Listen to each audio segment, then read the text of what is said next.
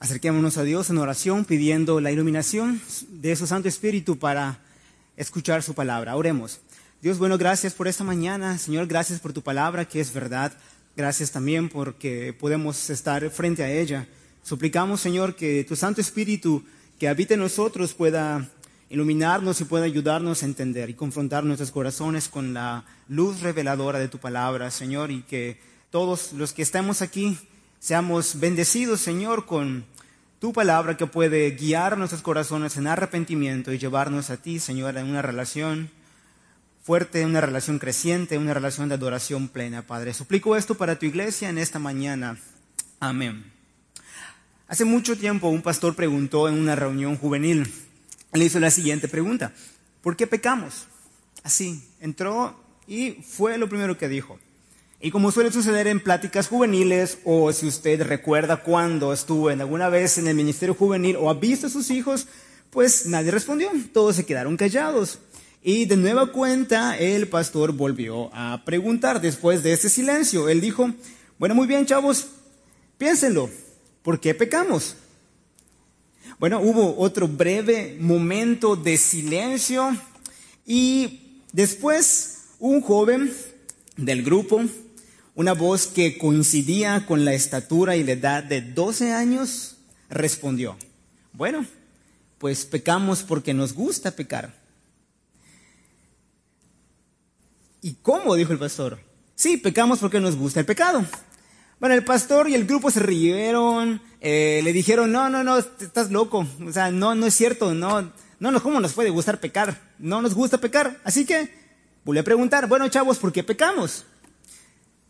Como ustedes imaginarán, lo que sucedió con esta persona, con este joven que contestó, fue que limitó su participación a escuchar, pero ya no dijo nada más. Rememorando este evento y recordando la respuesta de este joven, hoy puedo reflexionar algo, no fue una respuesta tan ingenua. Hermanos, a pesar de la naturaleza destructiva del pecado, a pesar del consecuente rechazo y constante rechazo del creyente hacia el pecado, lo cierto es que esta respuesta de nos gusta el pecado también refleja nuestra actitud hacia pecados respetables en nuestra vida.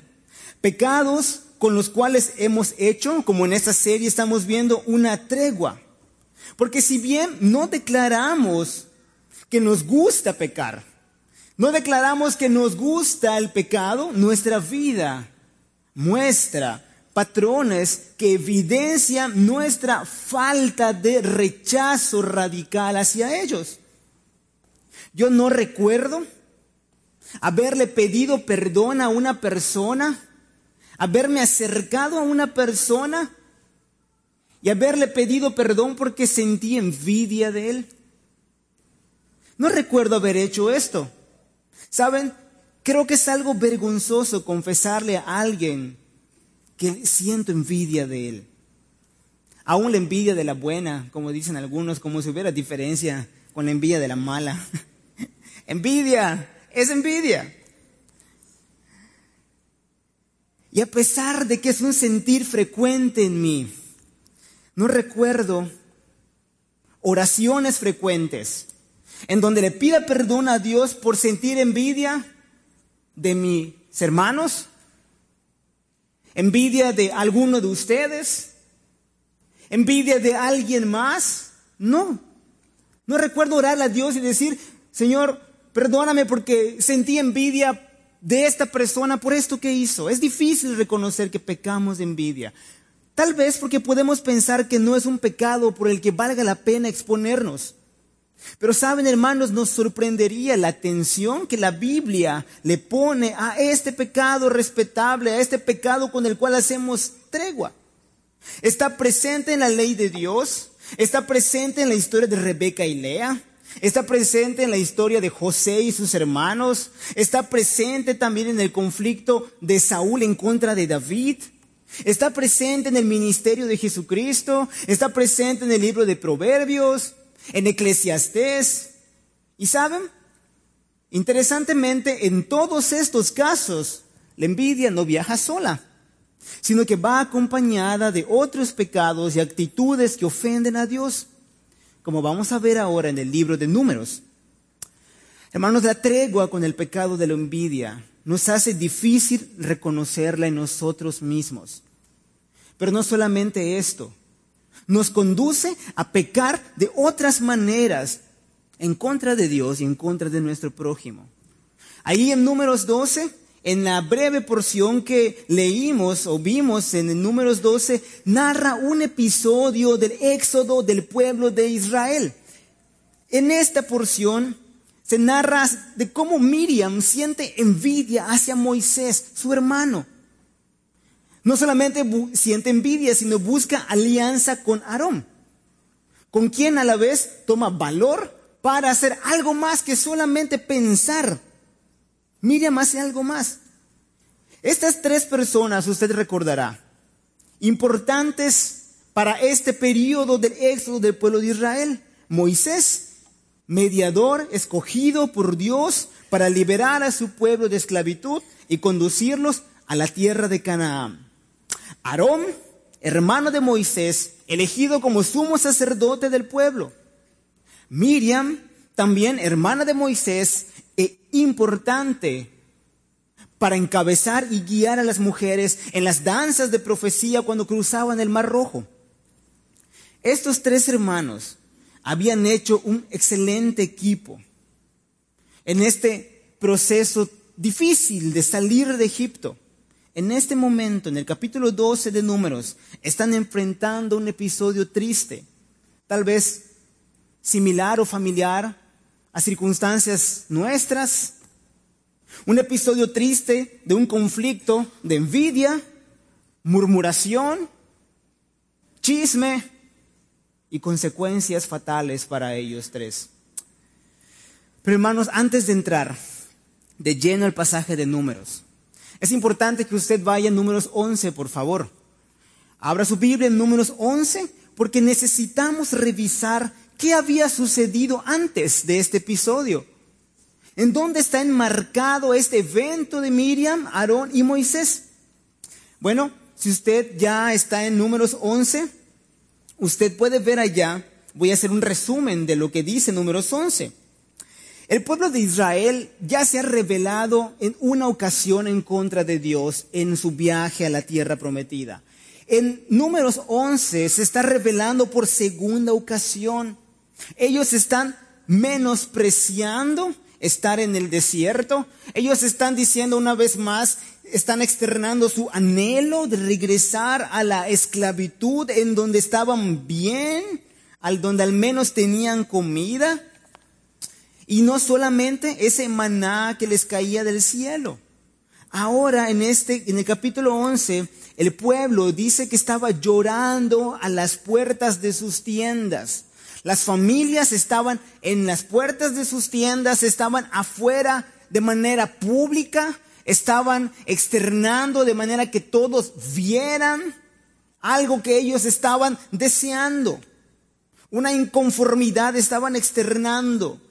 Y ellos estaban diciendo, queremos comer carne. Queremos comer carne. Solamente estamos comiendo este pan, estamos cansados, estamos hartos.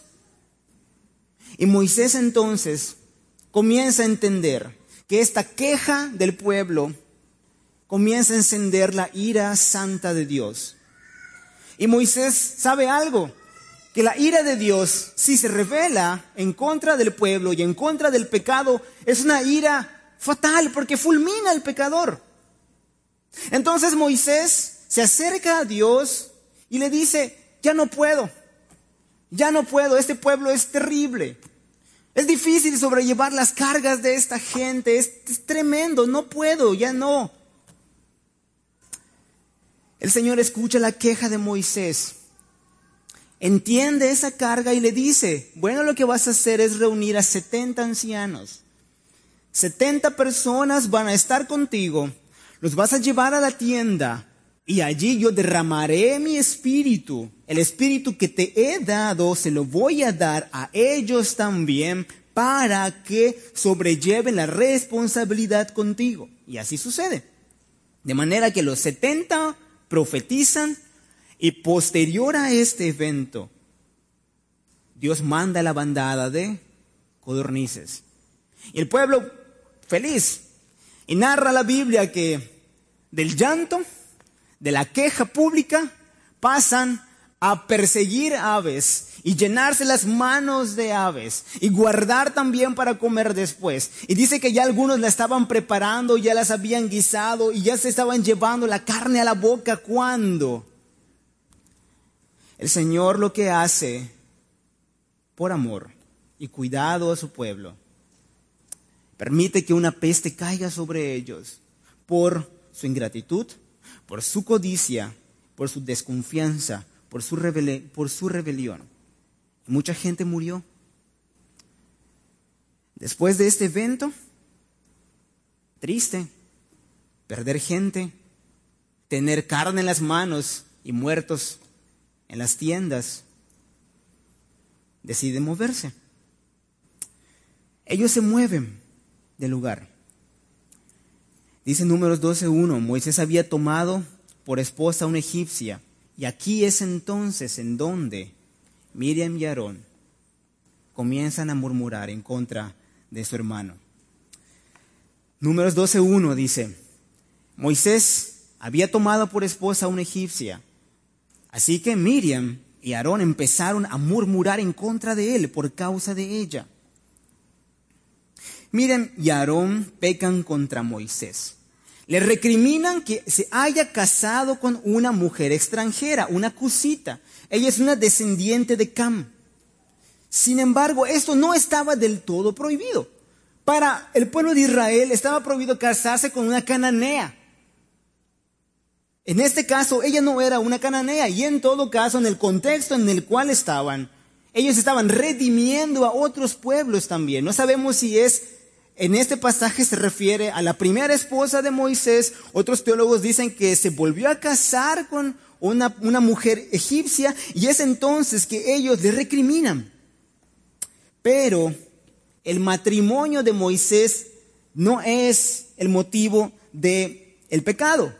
Solo es una excusa que deja ver los motivos reales de los reclamos de sus hermanos. Ellos le dijeron, ¿Acaso no ha hablado el Señor con otro que no sea Moisés? ¿No nos ha hablado también a nosotros? ¿Te lo imaginas en términos más familiares esto? ¿Acaso no ha hablado el Señor por otro que no seas tú? ¿Acaso Dios no ha hablado también por nosotros, Moisés, que solamente eres tú? Miriam sentía celos de Moisés de manera orgullosa, murmura y reclama algo, que aparezcan sus nombres en los créditos de la película. En este momento la envidia está dividiendo a esta familia. Y saben, Miriam no pensó eso de la noche a la mañana. Ella había tolerado esto en su corazón por mucho tiempo, hasta que ya, como dicen algunos, no aguantó más y externó su pecado.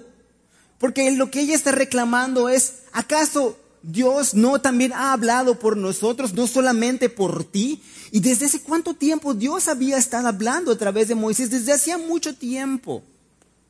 Pero en ese instante Miriam no podía ver eso, ella solo estaba viendo algo. ¿Sabes? Yo también soy importante. Y sucedía algo. Entonces aquí podemos entender que la envidia de Miriam está enmarcada en las rebeliones del pueblo de Dios en contra de Dios. Es una rebelión en contra de Dios. Este pecado de envidiar a alguien, de desear algo de otra persona, la prosperidad de alguien más, recriminar a alguien por envidia, es rebelión en contra de Dios. Está en este contexto. Y este pasaje nos da tres advertencias en contra de este pecado de la envidia. Una primera advertencia nos dice que nuestra envidia nos hace menos, menospreciar las bendiciones de otras personas.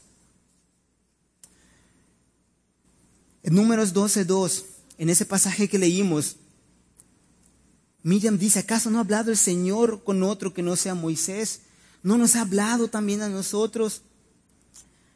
Hermanos, Dios había escogido a Moisés como el mediador escogido de Dios para guiar a su pueblo. Además, Él es en quien Dios había escogido como profeta de su pueblo. Y digo de su pueblo, no de Moisés y su familia. Profeta del pueblo de Dios. Había derramado su espíritu, como vimos en el capítulo 11. Y era el hombre por medio de quien Dios revelaba sus milagros portentosos, uno tras otro las plagas, abrir el mar, el mar, no muerto rojo, el maná en el desierto, las codornices. Y además, era el único con quien Dios había hablado cara a cara. Este era Moisés. Pero María, que es Miriam, muestra su envidia hacia su hermano y en su reclamo ha permitido el pecado en su vida ese sentir hacia Moisés. Y en ese momento no puede ver las bendiciones que Dios había derramado a su pueblo a través de su hermano. Un teólogo bíblico de Graf en su libro El pueblo de la promesa cita de esta manera. ¿Acaso, pensando en Miriam, ella pensaba de sí misma, ¿acaso no era ella una profetisa? ¿No era ella la que había guiado a las mujeres de Israel a alabar al Señor en las orillas del Mar Rojo? ¿No había hablado el Señor a través de ella, así como a través de Moisés? Sin embargo, nunca se la había reconocido adecuadamente. Siempre ella fue subordinada a Moisés. Miriam tenía frente a ella un testimonio de algo. Miriam no recordó en ese momento la manera en la que este hombre fue salvado de bebé. No recordó la cesta en el río. No recordó que este hombre había asesinado a un egipcio. Era un fugitivo. Se había alejado mucho tiempo, había abandonado a su pueblo. No recordó en este momento Miriam que este hombre era tartamudo, que era tímido, era un hombre cobarde, era un hombre que no quería asumir la responsabilidad que Dios le había dado, pero allí estaba frente a ella. Y Miriam no recordaba algo, que este hombre no tenía valor para pararse frente al faraón, pero lo hizo. Porque Dios le ayudó y le dio de su espíritu para ir delante del faraón y hacer todo lo que hizo. Miriam estaba viendo delante de él a un hombre transformado. No estaba viendo al mismo Moisés. Estaba viendo a un hombre en quien Dios había transformado su carácter en un proceso tan largo. Ahí estaba frente a él. Y esta era la evidencia del carácter de un hombre que se había dejado transformar por Dios. Y estaba guiando a su pueblo. ¿No es esto una bendición? ¿No es esto algo bueno para el pueblo? Pero ella no vio eso en ese momento. Ella vio algo diferente. Ella vio bendiciones negativas. ¿No les suena familiar esta actitud? Guardada en nuestros corazones, el envidioso ve las bendiciones de otro como una afrenta personal. Cuando nuestro prójimo prospera, tenemos una actitud hacia él como si hubiera cometido un delito, o fuera culpable de nuestra infelicidad, o se hubiera propuesto esperar solo para fastidiarnos la vida y pasar frente a nosotros con su carro nuevo. Bajó de peso y decimos, o pensamos, bajó de peso para decirnos que estamos gordos. Se compró ese vestido y ni lo necesita. Total, tiene muchos. Se fue de vacaciones con su familia y pensamos, ah, ni se llevan entre ellos. No lo sé. Hermano, los deseos de ser escogidos por Dios, cuidar nuestra salud, comprarnos una prenda, salir de vacaciones, no son pecaminosos en sí. Pero cuando permitimos que este deseo domine nuestro corazón, se vuelve un pecado en contra de Dios y en contra de nuestro prójimo y no podemos ver las bendiciones. Pero nos da vergüenza reconocerlo. Y es otra mentira del pecado. Pero saben, al menos la mía, al menos nuestra cara lo demuestra en algunas ocasiones. Y nuestras actitudes cambian hacia nuestros hermanos, hacia nuestro prójimo, se vuelven hostiles, indiferentes. Y saben, ojalá y solamente eso hiciéramos. Pero este pasaje nos dice algo más, nos advierte de otra actitud pecaminosa. Nuestra envidia nos lleva a menospreciar a la persona. Ya no solamente ver mal sus bendiciones, sino además lo menospreciamos. Así que Miriam y Aarón empezaron a murmurar contra él por causa de ella. Decían, y viene la cita, Miriam en lugar de reír con los que ríen y de gozar con los que gozan y de inclusive llorar con los que lloran, hizo algo diferente. Lo que hizo fue buscar a Moisés y esto lo deducimos del pasaje porque ella recibió el castigo. Ella comenzó el asunto. Buscó a Moisés no para decírselo de frente, no fue primero con Moisés y le dijo, oye Moisés, ¿sabes qué? Ah, he sentido todo esto durante todo este tiempo que hemos estado aquí viajando, tengo esto en mi corazón. No, lo que hizo fue ir con su hermano Aarón, lo fue a buscar y concretó su pecado murmurando y chismeando en contra de su hermano. Como dijimos, la envidia no se, no se mueve sola.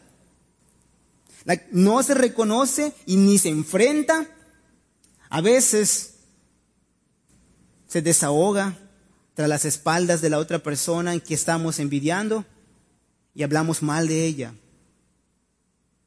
Murmuramos en contra de ellas con reclamos o comentarios inocentes. Exagera, decimos. Exagera, ni lo dije en serio. Él igual, ¿para qué anda de presumido? Si le gusta mostrar, pues que se aguante. De esta manera Miriam lastimó a su hermano, lo menospreció. A quien Dios eligió, lo exhibió en el pueblo. No fue algo secreto, fue algo público. ¿No nos suena conocido esto también? Ante la prosperidad de nuestro prójimo, responder de esta manera, sobre todo si es un caso similar al de Miriam y Moisés. Como dice el pastor Sugel Michelem, lo cito, cuando la desigualdad se hace evidente en una forma concreta entre personas que se relacionan de algún modo entre sí. Es decir, que esto sucede con frecuencia cuando envidias a alguien que comparte una circunstancia similar a ti. Este pastor Sugel Michelén pone un ejemplo, no es nada personal, lo consulté también con otra mujer, mi esposa. El pastor Sugel Michelén lo ilustra de la siguiente manera. Imagina este, dice que una hermana en la fe va a una plaza y ve un vestido en una tienda y le gusta el vestido. Y solamente eso sucede, lo ve en el aparador, lo ve allí colgado y lo desea. Le parece bonito. Va a su casa, pero sigue pensando en ese vestido. Y sigue pensando, es una prenda bonita, es una prenda cara, no lo puedo pagar. Pero es muy bonito. Así que, en otra ocasión, que esta mujer regresa a la plaza, ya no se conforma solamente con admirar el vestido.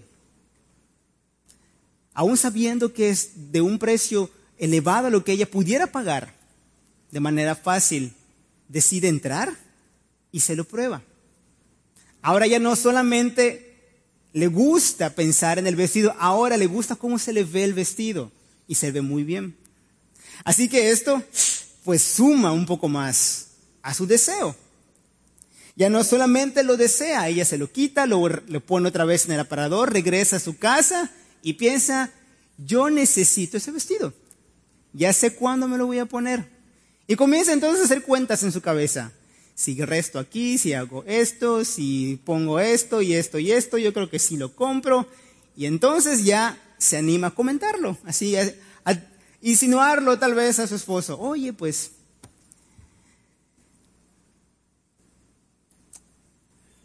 El domingo va a la iglesia y una hermana con más recursos económicos entra con ese vestido.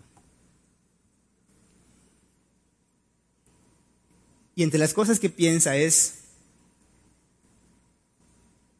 no le queda bien. no lo combinó bien. Ese color no va con ella. No, no, no, ese color como que no, no es su color.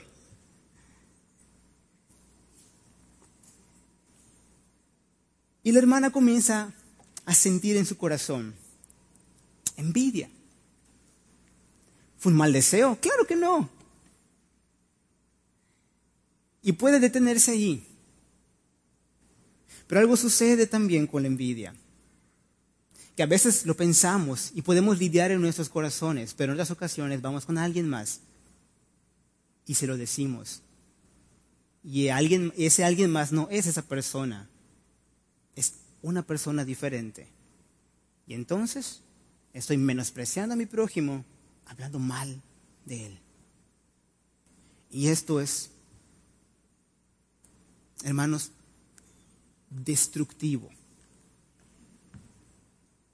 Esto, si quieren recordar esa palabra, y porque me puse más adelante, no lo sé.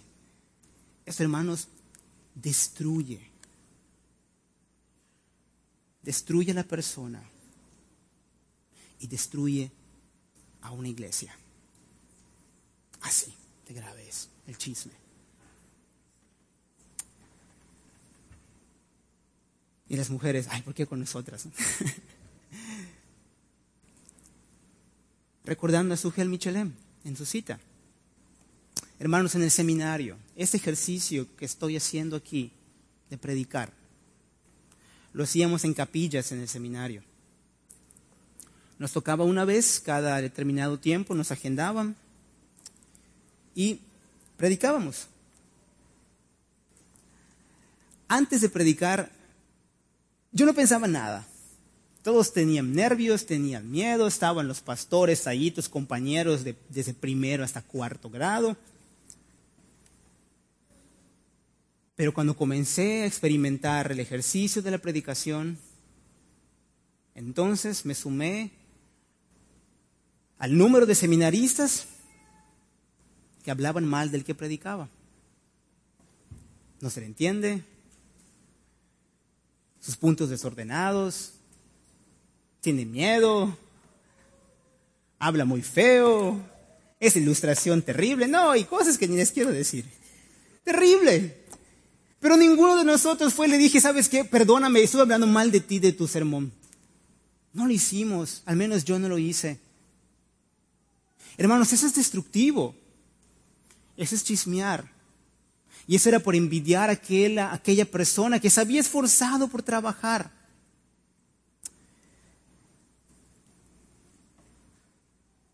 La envidia nos puede llevar a menospreciar a nuestro prójimo.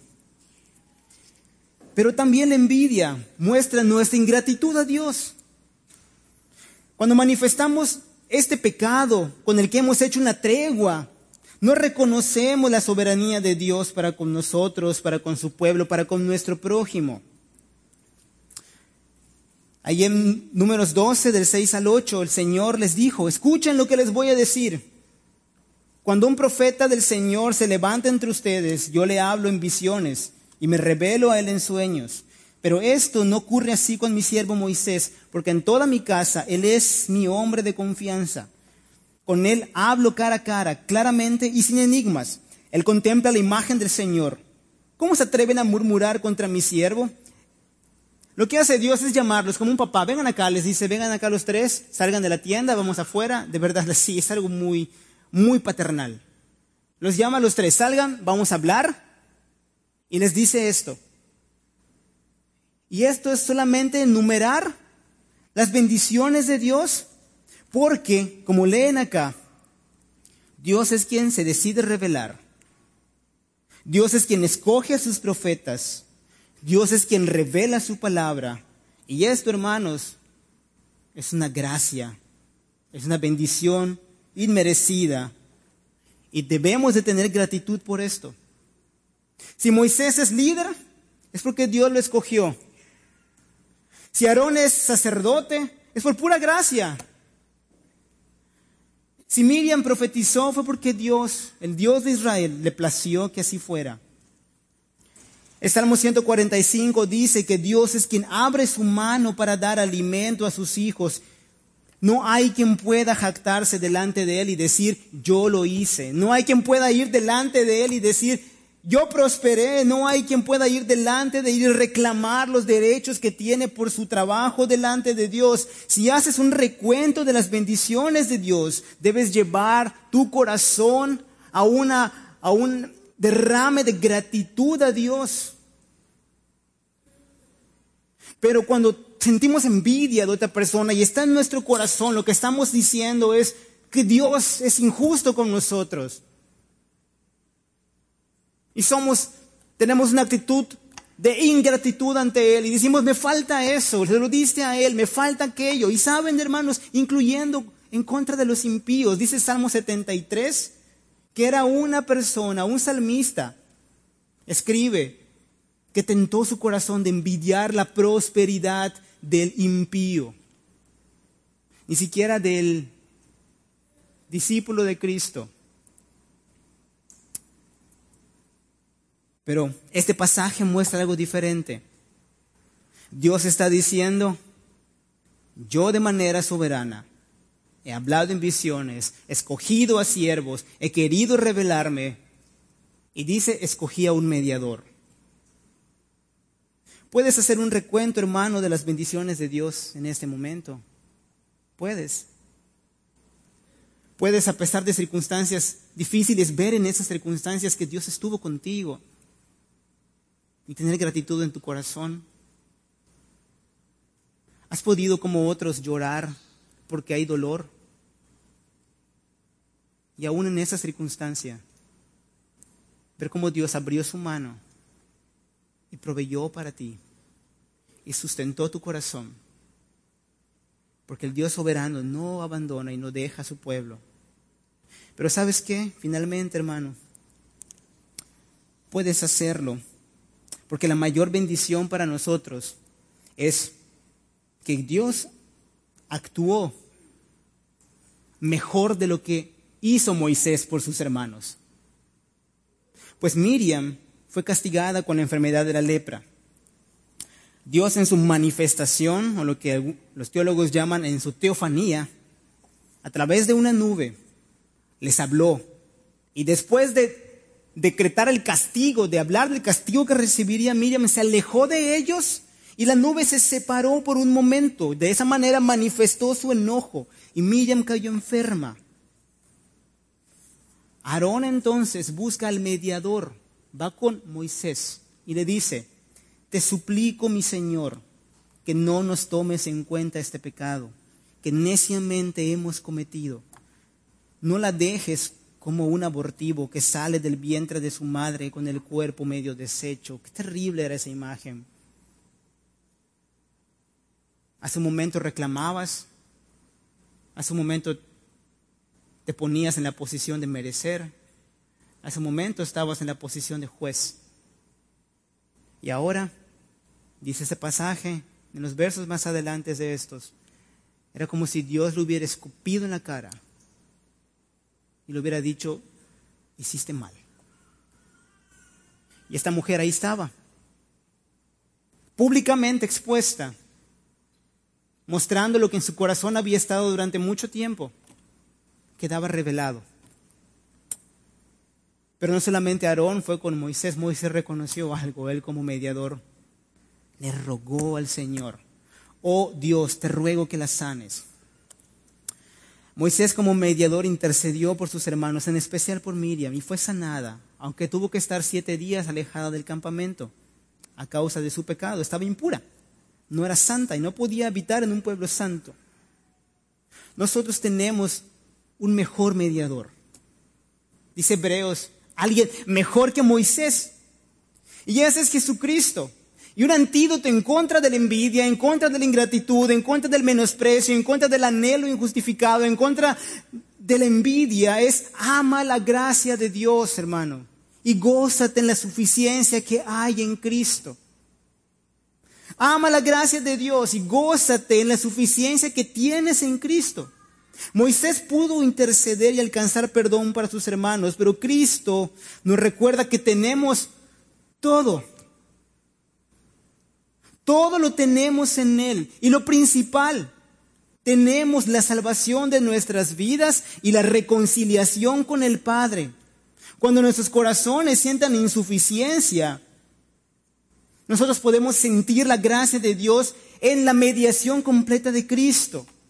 Cuando haya descontento en nuestra vida por la prosperidad del impío, la prosperidad de otro, podemos recordar la suficiencia en la muerte de Cristo, porque no fue egoísta, fue total hasta, el último aliento de Cristo.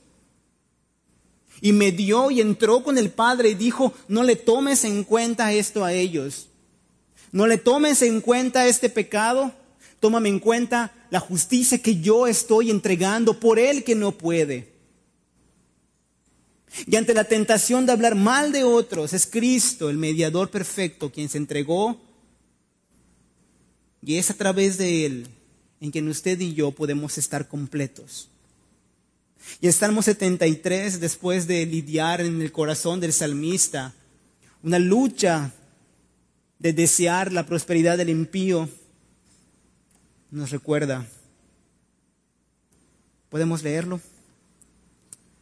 ¿A quién tengo en el cielo sino a ti? Si estoy contigo, ya nada quiero en la tierra. Podrán desfallecer mi cuerpo y mi espíritu, pero Dios fortalece mi corazón. Él es mi herencia eterna. En Él estamos completos. Y el apóstol Pablo le dijeron, mi gracia es suficiente para ti. Y gracias a este mediador podemos nosotros, hermanos, confesar. ¿Se imaginan ustedes las circunstancias de enfrentar esto e ir con la persona y decirle, ¿sabes qué? Perdóname porque pensé esto de ti. ¿Se imaginan eso? Qué trascendente.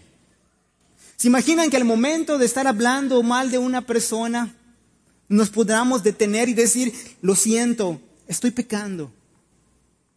Y confieso. Y decir, perdóname porque estoy murmurando en contra de alguien.